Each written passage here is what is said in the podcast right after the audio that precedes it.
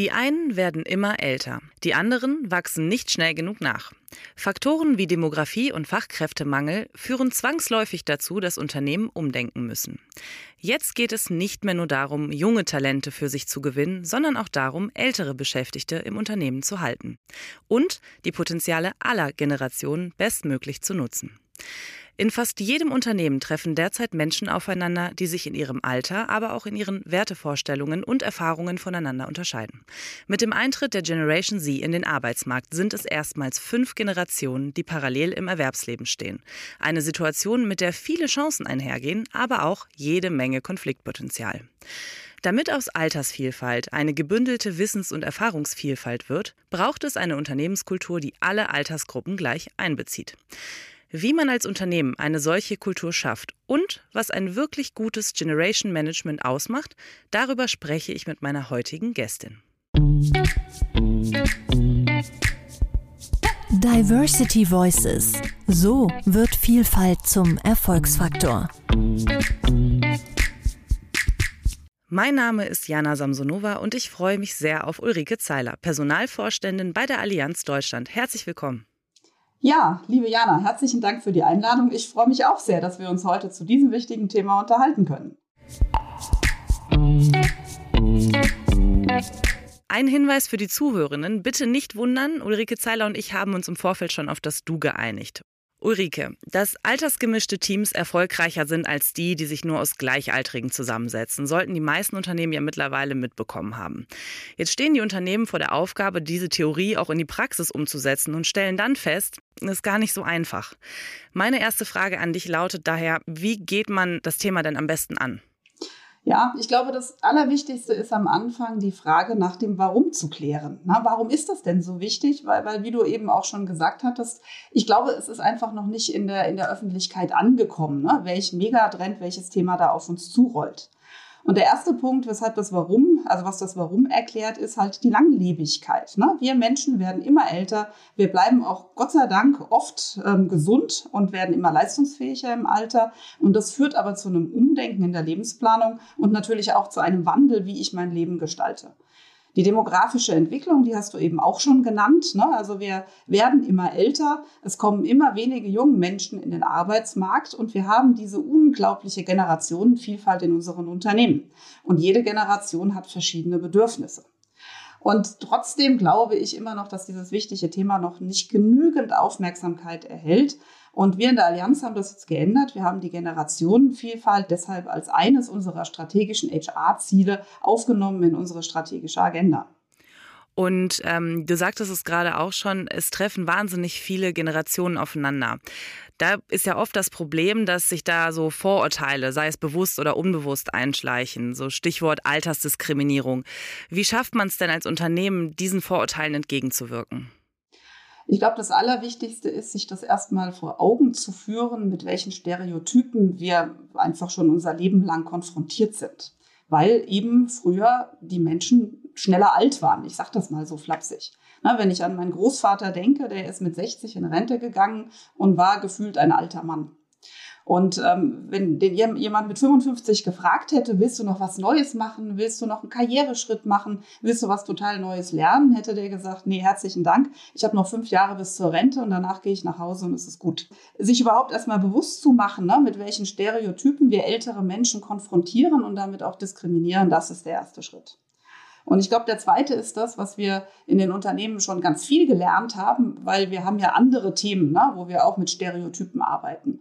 Männer und Frauen, ähm, behinderte Menschen, gesunde Menschen. Also wir haben Instrumente entwickelt, ne, wie wir solche unconscious bias, so nennen wir das ja, so unbewusste Themen aus der Welt schaffen können. Und das erste ist, dass wir in unseren Belegschaften ein Bewusstsein dafür schaffen durch Schulungsangebote. Und das zweite ist, dass wir auch systematisch in unseren Personalinstrumenten beim Recruiting, bei der Personalauswahl eben Instrumente verankern, die diesen unconscious bias bewusst machen und die eben verhindern, dass wir diskriminieren.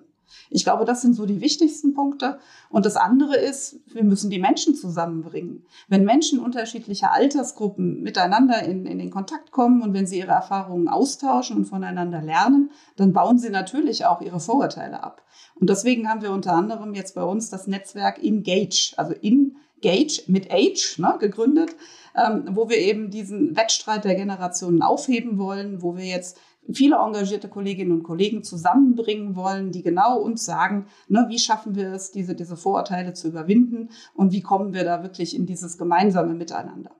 Das Miteinander ist ja eine Sache. Das andere, hattest du ebenfalls vorhin schon angesprochen, ist eben, dass diese Generationen ja verschiedene Bedürfnisse haben. Wie geht ihr bei der Allianz auf diese verschiedenen Bedürfnisse ein? Habt ihr da auch Programme oder wie kann ich mir das vorstellen? Also wir haben, wir haben da zwei Ebenen, wie wir drauf gucken. Das eine ist ähm, wirklich nochmal dieser Blick auf die gesellschaftsübergreifende Veränderung, die ja einen Einfluss auf die Bedürfnisse unserer Mitarbeiterinnen und Mitarbeiter hat. Und das ist eben dieser globale Megatrend der Langlebigkeit. Und ich finde, der lässt sich immer am besten in dem Satz erklären, wenn man darauf schaut, dass ein heute in der westlichen Welt geborenes Kind eine über 50-prozentige Wahrscheinlichkeit hat, eine statistische Lebenserwartung von über 105 Jahren zu erreichen. Wenn wir uns das vor Augen führen ne, und Kinder, die vor zehn Jahren geboren wurden, sind halt auch schon 100 Jahre statistisch ne, mit einer Lebenserwartung versehen. Und, und wenn man sich das anschaut, ne, dann löst das ganz, ganz viele Fragen aus. Nicht nur für, für unser Arbeitsleben, wie wir das miteinander gestalten, sondern natürlich auch, ne, also wie, wie wir unsere Gesellschaft miteinander gestalten. Wann jemand in Ruhestand geht, wann jemand lernt, wann er aussteigt, um, um sich einfach nochmal neu zu erfinden oder auch zu erhalten. Also das ist so ein ganz großes Thema. Ne? Und du merkst schon, da habe ich viel Begeisterung dafür. Und das ist das eine, was wir uns natürlich anschauen und woraus wir jetzt auch unsere Strategie ableiten. Das zweite ist, ich glaube, wir müssen einfach die Mitarbeiter fragen. Und das haben wir auch getan. Also wir haben jetzt, als wir diese Strategie für uns aufgesetzt haben, viele Interviews geführt mit Mitarbeiterinnen und Mitarbeitern, insbesondere auch mit älteren Kolleginnen und Kollegen, haben sie nach ihren Bedürfnissen gefragt.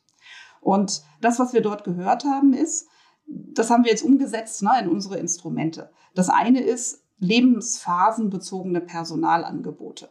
Also wie schaffen wir es für diese fünf Generationen und auch für die unterschiedlichen Lebensphasen einfach die Bedürfnisse besser mit unseren Personalangeboten zu bedienen? Zum Beispiel, also Kolleginnen und Kollegen in der Mitte ihrer Laufbahn ne, haben möglicherweise stärker den Augenmerk auf der Vereinbarkeit von Beruf und Familie und zwar bei beiden Geschlechtern. Oder wir haben auch ganz viele junge Kolleginnen und Kollegen, die bei uns ins Unternehmen kommen und ehrlicherweise nicht erst 20 Jahre irgendwo arbeiten möchten, bevor sie in die Entscheidungsebene kommen, sondern die wollen mitgestalten und zwar von Anfang an. Also müssen wir uns überlegen, na, wie machen wir das und wie passen wir unsere Produkte darauf an. Und das Zweite ist, ne, wenn die Arbeitszeit möglicherweise irgendwann für alle länger wird, dann brauche ich viel mehr Ausgleich und viel mehr Flexibilität in den Instrumenten. Und ich gebe dir gerne noch so zwei, drei Beispiele, was passiert gerade aktuell bei uns. Sehr gerne.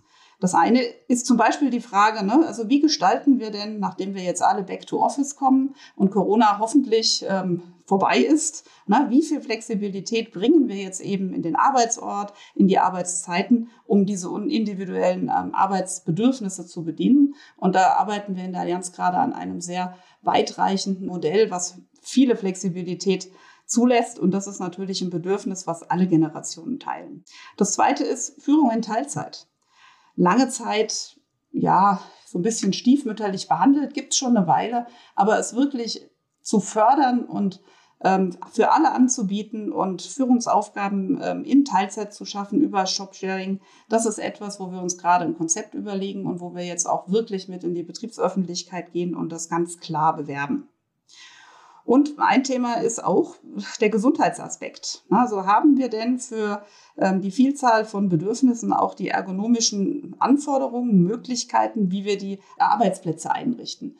So, und Menschen über 50 haben dann vielleicht doch andere gesundheitliche Voraussetzungen als jemand mit 20 und sind stärker darauf angewiesen, dass wir einen wirklich gesunden ergonomischen Arbeitsplatz haben. Wenn du dich aber quasi auf ein paar Punkte festlegen müsstest, was so ein gutes Generation Management ausmacht oder vielleicht auch welche Fehler man auf dem Weg dorthin vermeiden sollte, was würdest du sagen? Also ich glaube, das Allerwichtigste ist, und das haben wir auch aus den Gesprächen mit den Kolleginnen und Kollegen erfahren, das ist eine gelebte und wahrgenommene Wertschätzung für diese generationenübergreifende Belegschaft. Und daher ist es ein gemeinsames Werk von uns allen, von allen Kolleginnen und Kollegen bis hin zum Top-Management, das zum Teil unserer Kultur zu machen. So, und das funktioniert eben über Bewusstsein schaffen, Dialoge dazu führen und eben auch konkrete Angebote zu haben. Daran arbeiten wir und so wollen wir dieses Thema auch für uns weiterentwickeln. Wir sind ja auch jetzt gerade erst gestartet. Also wir wissen noch nicht von allem, wie es wirken wird, aber ich glaube sehr fest daran, ne? diese, diese gemeinsame Kultur und der gemeinsame Blick, das ist das Allerwichtigste. Und jetzt experimentieren wir mit verschiedenen Dingen, werden daraus lernen und so unsere Generationenvielfalt weiterentwickeln. Und Fehler, die man sonst auf dem Weg vermeiden sollte, fällt dir da was ein?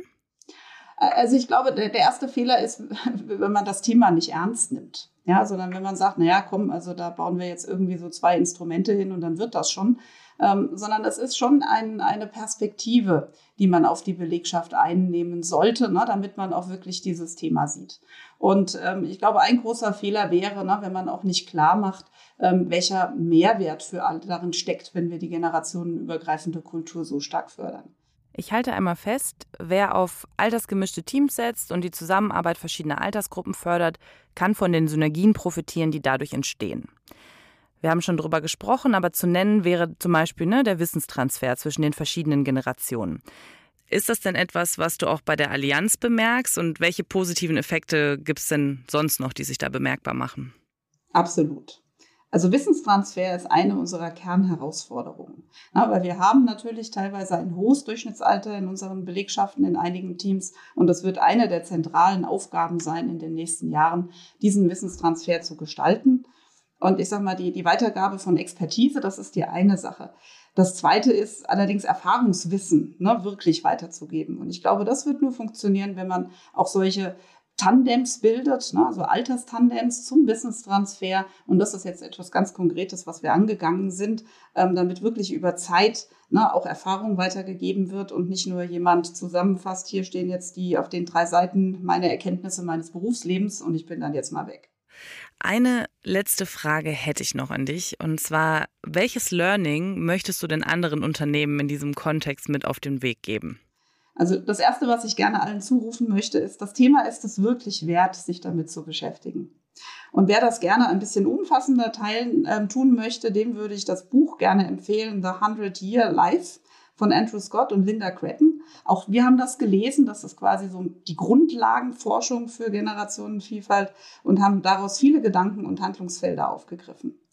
Und das andere, was ich gerne allen zurufen möchte, ist, bezieht eure Mitarbeiterinnen und Mitarbeiter ein in dieses Thema bei der Identifikation der Handlungsfelder, die ihr habt und auch bei der Erarbeitung der Lösungen, weil das, was wir jetzt für uns gefunden haben, ist das, was zur Allianz passt. Und ich bin mir ganz sicher, andere finden auch noch andere Weisen, ne, wie man Generationenvielfalt wirklich gut fördern kann. Super. Liebe Ulrike, ich bedanke mich ganz, ganz herzlich für das Gespräch bei dir. Sehr, sehr gerne. Und Ihnen, liebe Zuhörende, vielen Dank fürs Einschalten. Diversity Voices. So wird Vielfalt zum Erfolgsfaktor.